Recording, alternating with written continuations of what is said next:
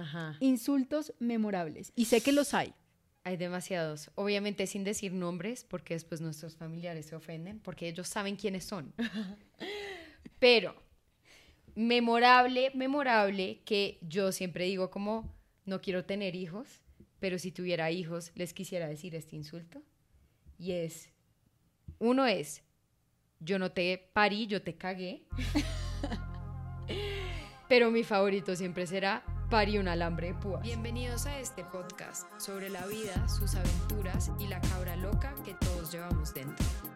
Somos Raquel y Maristela, dos hermanas con mucho que decir. Bienvenidos a un nuevo episodio de Dos Cabras Locas y de nuevo es un episodio en el futuro porque estamos grabando contenido para cuando yo esté en mi luna de miel, que me voy un mes, voy a estar viajando por Europa, diferentes países de Europa y como somos muy juiciosas y amamos nuestro podcast y los amamos a ustedes, estamos grabando episodios adelantados. Así que no sabemos cuál será, qué número caerá este episodio tampoco. Y no solo eso, este es otro episodio de mi autoría. Estoy nerviosa, estoy nerviosa. Y es otro episodio que Maya no alcanzó a leer, entonces no tuvo el filtro crítico de Maya. Simplemente aquí estamos y todo va a salir muy bien. Así que si no les gusta el episodio, es culpa de Raquel. Me lavo las manos inmediatamente. Y lo pueden decir. O sea, si no les gusta el episodio, literal, escriban por DM, escriban No, no mensajes. digan eso, qué maluco. Detrás de todo hay esfuerzo. Si no les gusta, se callan, lo escuchan y ya. No mentira. No porque todo es para mejorar. Exacto. O sea, escriban y qué les gustaría que mejoremos. También escuchamos a mucha gente que nos dijo que últimamente La luz. la luz estaba muy oscura, entonces hoy, nuevo formato, bueno, mismo formato, Mejor luz, más iluminado, eh, trabajando aquí todos los días para traer mejor contenido y de buena calidad. Duré 40 minutos intentando solucionar un problema de la cámara porque estaba enfocando y desenfocando y por eso no pudo salir un video que alguien también estuvo preguntando como ¿dónde está el video de Spotify? Fue como eh, nos cagamos el video.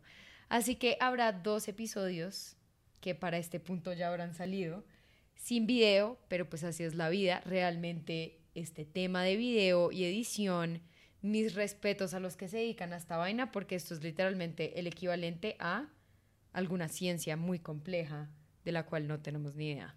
Pues se supone que yo debería tener idea, pero a mí se me olvidó todo lo que estudié en los cinco años de universidad y, bueno, aquí estamos, mejorando, mejorando. Vamos mejorando. Pero bueno, el tema de hoy, Maya, es un tema que me emociona mucho. Es un tema que está inspirado Ajá. en la diversidad que es Colombia, nuestro bello país. Parece que fuésemos a hablar como de la flora y fauna colombiana, que PTI, Colombia es el segundo país más biodiverso del mundo después de Brasil. Lo tenemos todo, solo que todo acá es un mierdero, pero de verdad que nosotros, yo siempre he sentido que somos el país perfecto, solo que tenemos demasiados problemas y conflictos, pero si no fuese por eso, seríamos, estaríamos volando en la periferia y el más allá. ¿Sí o no, Raquel? Sí, yo siempre he dicho que realmente nosotros tenemos todo para todo, triunfar todo. y no sé por qué tenemos como los problemas internos que tenemos. Ya alguien nos dará cátedra de por qué existen. No, yo sí sé por qué existen, pero eso sería otro episodio. Eso sería otro episodio de la Exacto. historia ciencia política colombiana, pero hablar de la biodiversidad de Colombia no es solo en su fauna y su flora, sino en sus culturas. Colombia tiene costeños, tiene paisas, tiene caleños, Ajá. tiene rolos y realmente en las oportunidades que yo he tenido de viajar a diferentes regiones de Colombia, siento como esa cultura, la comida, cómo es la gente, cómo se comunica, los acentos. Y todo parte de que en Bogotá hay mucha diversidad también. Dime tú, Maye, de tus amigos, quiénes realmente son 100% bogotanos. Cuando digo 100% bogotano es que su familia también sea Ajá. bogotana. O sea, papá bogotano y abuelo bogotano. Abuelo bogotano. Eso, eso nunca pasa, eso es raro. Es muy raro. Tengo como una, no, tengo como cinco amigas que son como bogotanas, bogotanas, que eso sería rola. Es que yo siento que hasta el día de hoy yo no entiendo la diferencia entre rola y cachaca. Necesitaría que alguien me lo explique.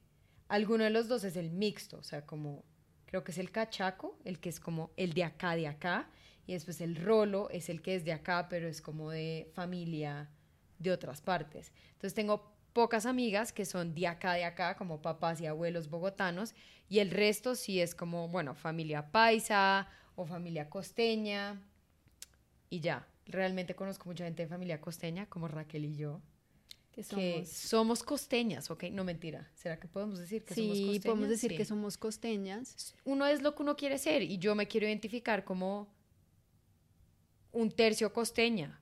Así nuestras primas costeñas, saludos a las primas costeñas que nos escuchan, obviamente se ríen de mí y siempre me dicen, ¿qué putas? Y se ríen de que usamos la palabra ¿qué putas? Entonces van a decir, no eres costeña, pero yo me siento bien costeña.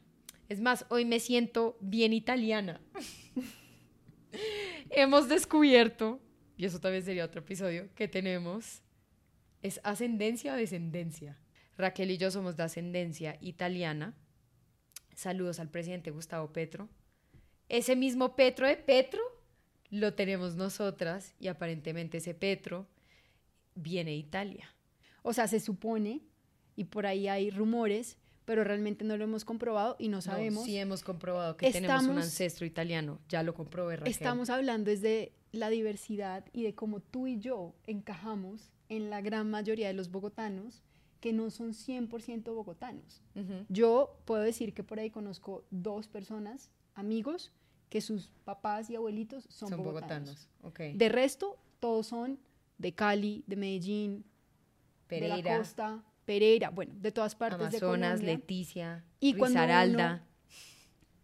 Y cuando uno, pues de Amazonas no he conocido. De, de Amazonas tampoco conozco. Nos falta conocer Nos gente. falta conocer gente. Pero cuando no estaba en la universidad, realmente había mucha gente de todo Colombia. Sí. Y yo siempre he pensado, hay este chiste, o no sé si es un chiste, pero es un dicho, que Bogotá es de nadie porque todos son de afuera. Y sí, sí, lo entiendo. O sea, yo no puedo decir que uno es como orgulloso de ser bogotana. O sea, yo no soy como, ¡Uy! Amo ser rola. O sea, no, porque siento que soy, como dije nuevamente, de muchas partes. Soy un pedacito costeña, un pedacito santanderiana, aunque cero que me identifico con eso, pero nuestro papá santanderiano. Continuando con el episodio, de eso es justamente lo que quiero que hablemos hoy. ¿De qué? Siento que hasta ahora no he entendido de qué vamos a hablar. ¿Cómo fue crecer con una mamá costeña? Nuestra mamá, obviamente los familiares que nos escuchan saben esto, que nuestra mamá es de Córdoba, Ajá. es costeña, y creo que es uno de los seres más costeños que yo he visto en mi vida. Creo que es el ser más costeño. que o yo tal vez es el ser más costeño. O sea, ella Sí. vino a vivir a Bogotá hace como 30 años y no ha perdido su acento, o de pronto más, no perdió su acento, no pierde sus costumbres. Eh, nosotras crecimos, por ejemplo, con desayunos costeños, yuca, plátano, suero, Huevo duro. huevo duro, Cabeza de queso gato. amasado, cabeza de gato, o sea, cosas que el, El- bogotano no sí. come, pero nosotras sí comíamos eso en nuestra casa y hay muchas historias y cosas que podemos contar de lo chévere, porque a mí me parece muy chévere. A mí me parece lo máximo. O sea, los beneficios de tener una mamá costeña, ahorita seguro los vamos a comentar, es una locura, porque es que el papá bogotano nunca será lo chistoso y hostil que es el papá costeño. Punto final. Es lo único que tengo que decir, porque lo he visto de primera mano, o sea, he visto las interacciones de mis amigas con sus mamás de acá y después como mis amigas costeñas. Y obviamente entre mis amigas que somos de mamás costeñas nos hablamos y es como, sí, en tu casa es así, y es como, sí, sí, sí, sí, sí. O sea, yo digo, como si llego a tener hijos, menos mal van a tener una abuela costeña. Qué chistoso. porque va a ser muy Sí, divertido va a poder ser muy divertido para que ellos. interactúen con ella y vayan a la costa y tengan como muchas de esas experiencias que tú y yo tuvimos. Pero bueno, el episodio es sencillo, Maggie. Hay Ujú. una serie de preguntas, Ujú.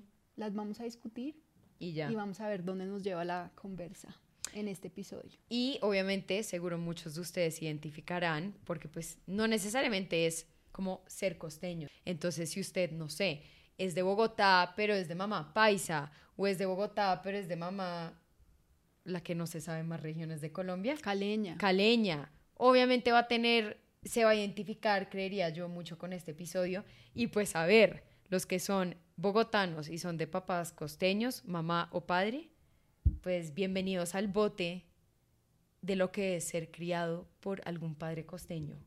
Empecemos, Male. Primera pregunta. ¿Qué lista. es lo más chévere de haber sido criada por una mamá costeña? Lo más chévere sin duda es la resiliencia. Porque esto va a sonar raro, pero yo siento que el costeño es una persona muy franca, muy directa, que muy similar a Maye Gómez, sin pelos en la lengua. Por ejemplo, ejemplo número uno, o sea, siempre que iba a salir de la casa, a mi mamá siempre le ha parecido que yo de pronto me he visto un poco estrambótico. Solamente siempre era como, ¿y así vas a salir? Como una loca. Y yo como, pues sí, así voy a salir. Y salía. O como siempre, siempre en esta casa amargada me critican todo, que si las uñas me las pinté de esta manera, Raquel es la primera, o sea, Raquel me quiere destruir. Lo que pasa es que ella no puede, pero yo me pongo una pinta y me siento regia, divina, diosa espectacular, y es solo que salga del cuarto y me vea mamá y Raquel para que me destruyan. Y es como... Entonces siento que las mamás costeñas son muy francas, son muy directas. Si tú te ves como un culo a sus ojos, te lo van a decir sin pelos en la lengua, te ves horrible. Versus, siento que la mamá rola es como, mi vida, estás divina, ¡mua! y uno es como, ¿qué? O sea, de verdad, por eso les digo, lo que más me da risa es las interacciones que siento que he vivido en mi casa versus en el colegio, cuando iba a otras casas y veía a mis amigas interactuar con sus mamás bogotanas y yo era como, no, no, no, no, no esto es mentira, esto es falso, esto es un culto. No había pensado lo de ser personas muy francas y es verdad. Los costeños yo sí creo que son personas muy francas, son muy fronteras y mi mamá siempre ha sido así. Entonces, yo creo que eso es algo muy positivo a resaltar. De verdad es muy bueno. Que uno a veces no le tienen que decir las cosas. O sea, tú ya después de cierta edad, ya te tienen que decir las cosas como quitándole un poquito de dulce, francamente, y que uno aprenda como a tomar criticismo o aprenda a tomar las opiniones de otras personas y no se sienta como derrotado o se sienta mal. Eso no lo había pensado, pero para mí lo más chévere sin duda, ¿qué? Aparte de mi mamá obviamente, es aparte de su ser, de su ser, la familia. O sea, a mí me encanta como tener esa posibilidad de tener una segunda casa que es una segunda casa completamente diferente. Otro ambiente. Otro ambiente, mm. empezando por el clima, las personas, la comida. O sea, cuando uno aterriza, digamos, en Montería, se siente diferente. Hasta cuando tú hueles, que te bajas del avión, sientes la humedad. El olor de mi tierra. La frescura, la tranquilidad. Sí. Eso me parece muy chévere, como tener esa posibilidad de uno sentir que tiene dos casas. Yo soy la que menos costeña me veo de los tres. O sea, hay muy poca gente que logra descifrar que yo crecí en un ambiente costeño y que tengo una mamá costeña. Sí. Pero curiosamente, siento que de los tres es la que más afinidad tengo, en el sentido que a mí me encanta como la cultura, me encanta ir, yo disfruto mucho viajando a Montería y, y me parece muy curioso porque soy la menos costeña, o sea, mi ser no es muy costeño, pero siento que me encanta la cultura costeña, me siento muy atraída. Por ejemplo, ¿te acuerdas cuando yo hice la tesis sobre María Varilla, que es una bailadora de fandango de porro, muy famosa en Córdoba, y me fui, investigué, y mi mamá obviamente me acolitaba todo. Y mm, entonces siempre, siempre me ha gustado mucho. Yo siento que eso es lo más chévere, como tener esa posibilidad de conocer de primera mano otra cultura. Sí. O sea, siento que Raquel volvió esto un episodio de Lambonería para ella expresar que ella es la más costeña de los tres para que mi mamá escuche esto y diga, sí, eres tu hija. Primero que todo, seguramente no va a decir eso. Todo el mundo sabe que eres tú, pero... Físicamente yo soy la más Físicamente, exacto. Pero yo soy muy rola. Exacto. Físicamente tú eres la más Tú también eres muy rola. No, pero yo sí tengo la definición más de rola afinidad y a mí me gusta mucho ir, lo que a ti no te gusta tanto A mí sí me gusta ir, solo que el calor me parece hostil, pero me encanta ir, solo que el calor bueno, este episodio no se va a volver en a quien le gusta más. No me encanta mucho el vallenato, eso sí es verdad. Ese sería como mi única falla como costeña. Ah, no, tengo varias fallas. No me gusta el whisky. O sea, yo de verdad, a los costeños que nos están escuchando, tengo una pregunta seria. ¿Por qué toman shots de whisky? O sea, alguien que me responda eso desde el fondo del corazón. Cada vez que yo veo un matrimonio costeño y me meten shots de whisky, yo de verdad digo, me quiero morir. O sea, me dan ganas de morirme. O sea, yo huelo el whisky y digo, me quiero morir acá. Entonces, yo nunca voy a entender por qué el costeño toma shot de whisky. No esa forma de hate, es de verdad una pregunta muy seria. Yo tengo la respuesta. En la costa y en el calor, tú asimilas mejor el trago. Y un shot de whisky frío es mucho más fácil de tomárselo Primero creo que yo en todo- un ambiente caliente que en un ambiente acá frío. Espera, primero que todo, se toma el whisky a la temperatura que sea. Hay que aclarar esto, no necesariamente frío. Si el whisky está Bueno, sí, es tibio, se lo zampan tibio. Entonces, yo de verdad los amo. O sea, admiro a los costeños por poder tomar shots de whisky como si nada y estar tranquilos. O sea, uno ve a los costeños bajando whisky, sudando y yo digo, marica, yo tres shots de whisky después estoy en el piso muerta. Ahí sí fallé como un tercio, mi un tercio de costeña falló durísimo ahí porque es que yo no puedo tomar shots de whisky. Es que ni siquiera me puedo tomar esa vaina diluida en un litro de Coca-Cola. Ahora me la voy a poder tomar es que a el palo es seco. fuerte, es verdad. Y tú, No. igual tú no tomas, Sí, entonces. yo no puedo con nada. Pero bueno, siguiente pregunta. ¿Cómo fue la crianza con una familia costeña? La crianza con una familia costeña creo que vuelve a lo que ya respondí, pero es lo que les digo, como que el ambiente es muy distinto. Primero, bueno, aclaración. Ya hemos dicho que crecimos en Miami. En Miami la comunidad obviamente es muy latina, entonces habían mamás venezolanas, argentinas, o sea, mis amigas, nuestras amigas eran un grupo de toda Latinoamérica. Entonces siento que ahí era muy chévere porque como que habían muchos estilos de crianza porque estaba, no sé, la mamá mexicana, la mamá venezolana, la mamá argentina, la mamá de Ecuador, etcétera, etcétera. Y no se notaba tanto esa diferencia como de cómo es una mamá costeña versus el resto porque cada quien era muy diferente a su manera. Acto seguido, llegamos al colegio en Bogotá y ahí fue que empecé a darme cuenta como, ja, ahora sí, ya veo. Como que yo iba a las casas de mis amigas y era como todo muy peras en dulce, la gente tomando muy peras en dulces, hablaban como tranquilamente. Acá nosotros todo es a grito herido. No, nosotros no nos hablamos, nosotros nos gritamos. Yo siempre le digo a mi mamá, ¿por qué no puedes hablar en un tono normal? Resulta, acontece que su tono no normal es gritos, pero el mío es igual. O sea, mi verdadero problema con mis amigas es como todas siempre me dicen, ¿será que por favor puedes hablar en un tono normal? Y yo soy como, pero es que este es mi tono normal. Y resulta que mi tono normal está como acá Creo que cuando mi mamá escuche este episodio, Se se, va a va a reír mucho. y se va a amputar. No creo que se vaya a amputar, Se va a amputar. Ma, no te emputes. Te amamos. te amamos.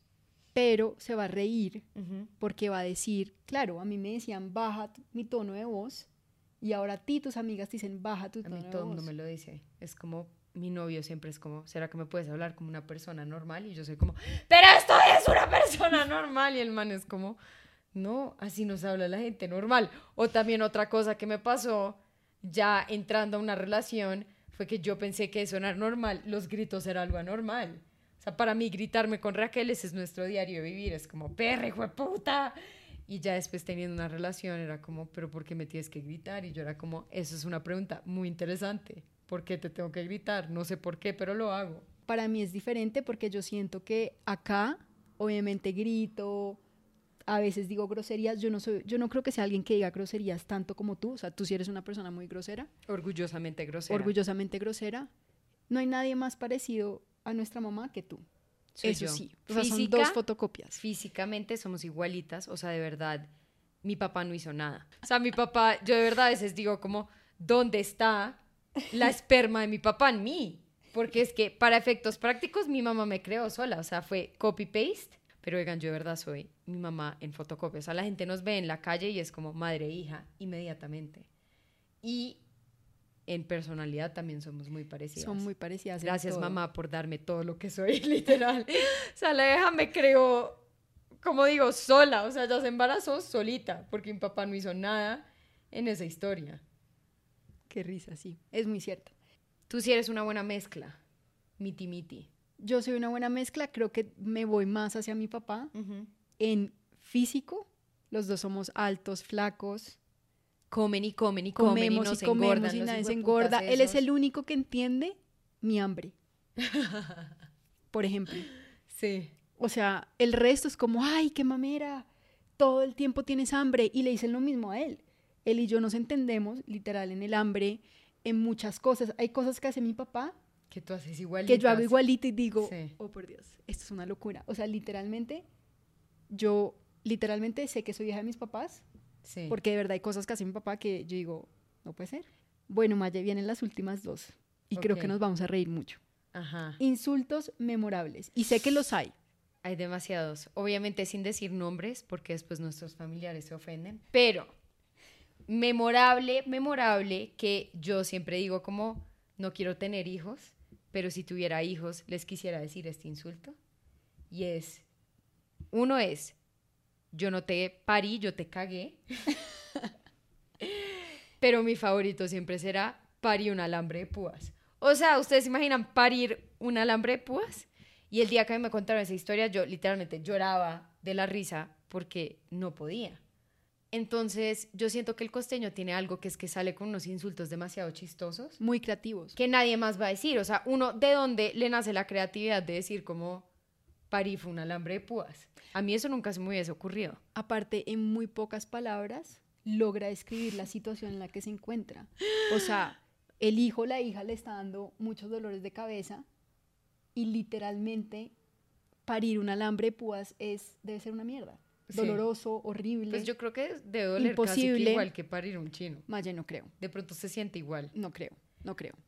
Bueno, y el mascamondá, el mascamondá, lo amo. O sea, después de la frase mascamondá, que no sé quién es, pero sé que es costeña, de quién me robé. Yo me robé de alguien costeño el mascamondá. No tengo ni idea a quién se lo robé, pero me encanta. Pero explica que es un mascamontá. Pues que masca mierda, ¿no? ah, no, pipí. Un mascamondá es alguien que le gusta mascar verga.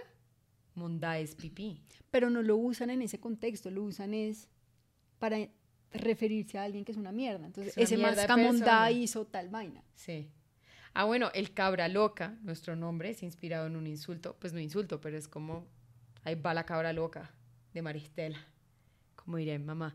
Em, siento que tenemos más insultos, solo que no me acuerdo en este momento, pero el de pari un alambre de púas, me lo imagino. O sea, me imagino la cena como puteándose y después como, ¡ah! Yo parí, fue un hijo de puta alambre de púas. Y yo de verdad me orino. O sea, a mí me dicen ese insulto y yo me orino. Hay muchas discusiones que uno tenía con mi mamá que a veces daban un poquito de risa. Da mucha risa. Todo da mucha risa. O sea, en medio de la seriedad, porque No, habían unas que eran sí. muy serias y uno en verdad era como... uno se "Oh quería my God". reír. Pero habían otras que de verdad yo decía, esto está muy chistoso, o sea, como la creatividad, la forma de expresarse.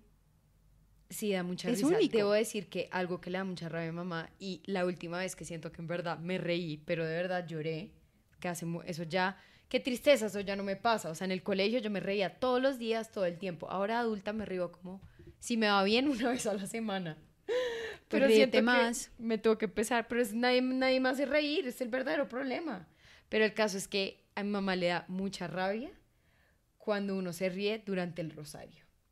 Y ustedes no entienden la última vez que estábamos rezando el rosario con mi hermano. Yo no sé, el man como que se enredó y literal le pasó la, la multiplicación de los penes de Maduro. O sea, como que se le fue una mala palabra sin culpa en la mitad de la oración. Yo, de verdad, empecé a llorar de la risa, de intentar contener la risa. Y obviamente nos veíamos y el man no se podía parar de reír, tú no estabas, pero esto era atacados de la risa y mamá se puso histérica, obviamente, porque pues estábamos, no estábamos dejando continuar con el rosario. Y yo solo sé que fue el mejor día de mi vida. Mi mamá estaba muy brava, pero es que da mucha risa, porque entre más seria la situación, más risa le da a uno. Y uno no se puede controlar. Eso nos ha pasado en muchas ocasiones y no solo con el rosario. Nos pasa a mí y a Raquel todo el tiempo. O sea, es como No uno de mis peores miedos es que nos pase ya grandes en contextos ya más serios y es como, Como en un funeral. sí, Muy tú como y yo atacarnos de la risa idiotas. en un funeral. Claro, y ahí Sí. uno como justifica, como, no, es que me dio risa. Pues no. Pues eso está como lo que hablábamos el otro día, que hay gente que su mecanismo de defensa es reírse en situaciones Yo. serias. O sea, tú. Pero he Sí. mejorado un poco. Pero pues uno puede recaer No puede en cualquier recaer. momento. Pero bueno, Maye, ya para cerrar nuestro capítulo, Ujú. historias memorables. Historias memorables. La historia más memorable de mamá costeña, de mi mamá costeña, es, eh, yo no sé si ustedes también, su mamá tenía la teoría, o bueno, todo mundo tiene una hora para llegar a la casa, ¿no? Yo tenía amigas que podían llegar a la hora que se les daba la regalada gana. Raquel y Maye, jamás. O sea, yo tenía que estar a las 3 de la mañana en mi casa. ¿Por qué? Porque mi mamá decía que esa era la hora del diablo. Estoy de acuerdo con ella. Yo literalmente, cuando me he quedado después de las 3, obviamente no todas las veces, Pero no y pasa nada depende del bueno. contexto, no pasa nada bueno. O sea, ya después de las 3 está el más borracho, el pernicioso. Ujú. O sea, yo entiendo, ahora la entiendo, por qué decía eso. En ese momento no la entendía, pero es verdad. O sea, si usted está afuera de su casa a las 4 de la mañana, nada bueno puede pasar. O sea, nada bueno va a pasar. Gracias, Ma, por ese gran consejo. En su momento, obviamente, era como, se me daña la Rubik's. Hoy en día la gente que va a rematar, yo menos mal ya igual superé esa etapa, creo que nunca la tuve. Yo siempre he sido mentalmente de 300 años, pero a mí no me gusta trasnochar, eso es algo que ya ustedes saben. Em, entonces, bueno, pero digamos en esa época apenas uno tiene la cédula que rumbear era importante. Sobre todo las idas a Andrés Chía me causaban mucho estrés. ¿Por qué? Porque uno sabía que si uno iba a Andrés Chía, pues obviamente uno no llegaba a la casa a las 3 de la mañana. Uno llegaba a la casa a las 4, 5 de la 5 mañana. de la mañana. Y mamá, obviamente, eso le imputaba, porque pues a esa hora el diablo ya estaba Raquel dando vueltas y uno suelto por allá con el diablo, post 3 a.m. Entonces, yo me acuerdo que si yo estaba durmiendo, pero Raquel y Juan nos estaban afuera de la casa y llegaban después de las 3 de la mañana, pues nos despertábamos todos, porque el escándalo era el escándalo, o sea, esto era puteadón a las 4 de la mañana y Raquel con un ojo en Júpiter y el otro en Saturno y Raquel siempre ha sido esa persona que cuando toma le entra el vale huevismo, entonces la están puteando y le dejas como, jajaja, sí. O me pongo a responder. O se pone altanera. O sea, normalmente yo no sería tan altanera. O sea, tenía obviamente mis momentos de altanería, pero esos eran los momentos de altanería. ebria sale la cabra, ah, Ebria ebria salía sale la como- cabra loca. Mi alter ego. Entonces, bueno, si alguien llegaba post 3 de la mañana, eh, nos despertábamos todos, lo cual era maravilloso. O sea, yo me acuerdo de estar dormida y que me despertaban los gritos porque Raquel llegó post 3 de la mañana. Pero cuando yo llegaba post 3 de la mañana, entonces mi mamá nos esperaba sentada. O sea, oigan, esto es como... Pero a mí de- también me a esperó, todos. a todos. Esto es como una cena, una película de miedo cuando llega, cuando uno llega a la casa y hay una figura oscura en la esquina esperándote. Esa figura oscura era mi mamá sentada así, así. O sea, ella se paraba y claro, como uno no había llegado, se sentaba en una silla y lo esperaba uno así.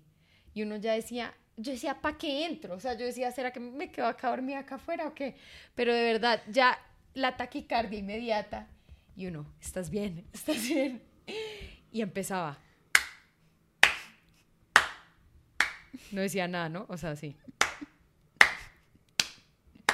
Y uno era como, ¿qué está pasando? Vas por el mismo camino de tus hermanos. Te felicito. Otra borracha. Igualita Raquel. Literal, así me recibían cuando llegaba a las 3 de la mañana. Pobre Raquel, te tenían en una muy Me mala tenían en una muy visión. mala... Sí. Porque cada vez que llegaba tarde, lo único que me decían es, estás igualita Raquel. Pues eso es el tema de la hermana mayor. Que a la hermana mayor siempre le van a echar la culpa de lo que hace la hermana menor. El caso es que yo solo sé que esos aplausos me daban demasiada risa. O sea, A yo ni siquiera me podía poner brava de la risa que me daban los aplausos, porque es que imagínense ustedes llegar a las 4 de la mañana de rumbear, abren la puerta de su casa y lo primero que ven es a su mamá sentada en un mueble aplaudiendo en lento. Perdón, mamá, por Hacerte sufrir. hacerte eh, trasnochar, porque la verdad uno ahora sí lo entiende. O sea, uno en ese momento en verdad quería salir a rumbear y quería pasarla rico con sus amigos, pero realmente el mundo es muy peligroso.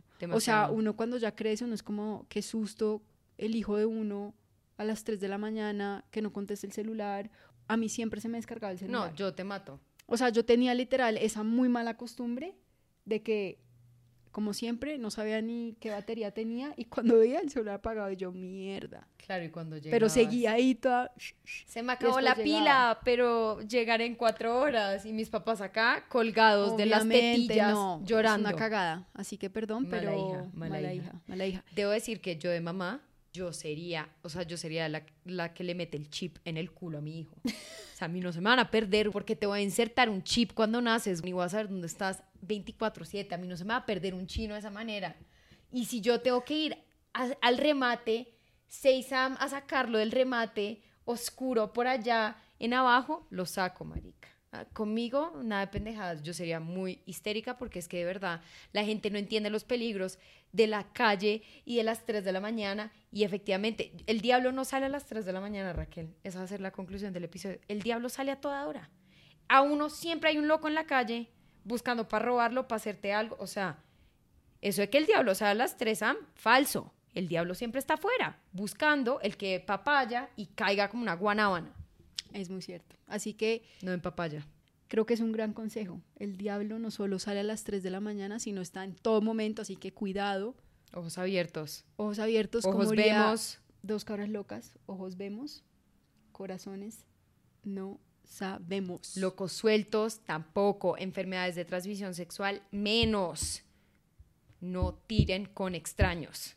O si lo van a hacer, pónganse un condón de acá hasta, hasta el pie. todo. Gran consejo. Donde venderán un condón de aquí a acá para protegerme cada vez que salgo a la calle. O sea, que no me puedan ni tocar. O sea, que la gente no me pueda ver. O sea, yo quiero salir con un condón XL a la calle, Qué Raquel. risa. Es una gran estrategia. Pero bueno, nos vemos en un próximo episodio. Bye. condón X.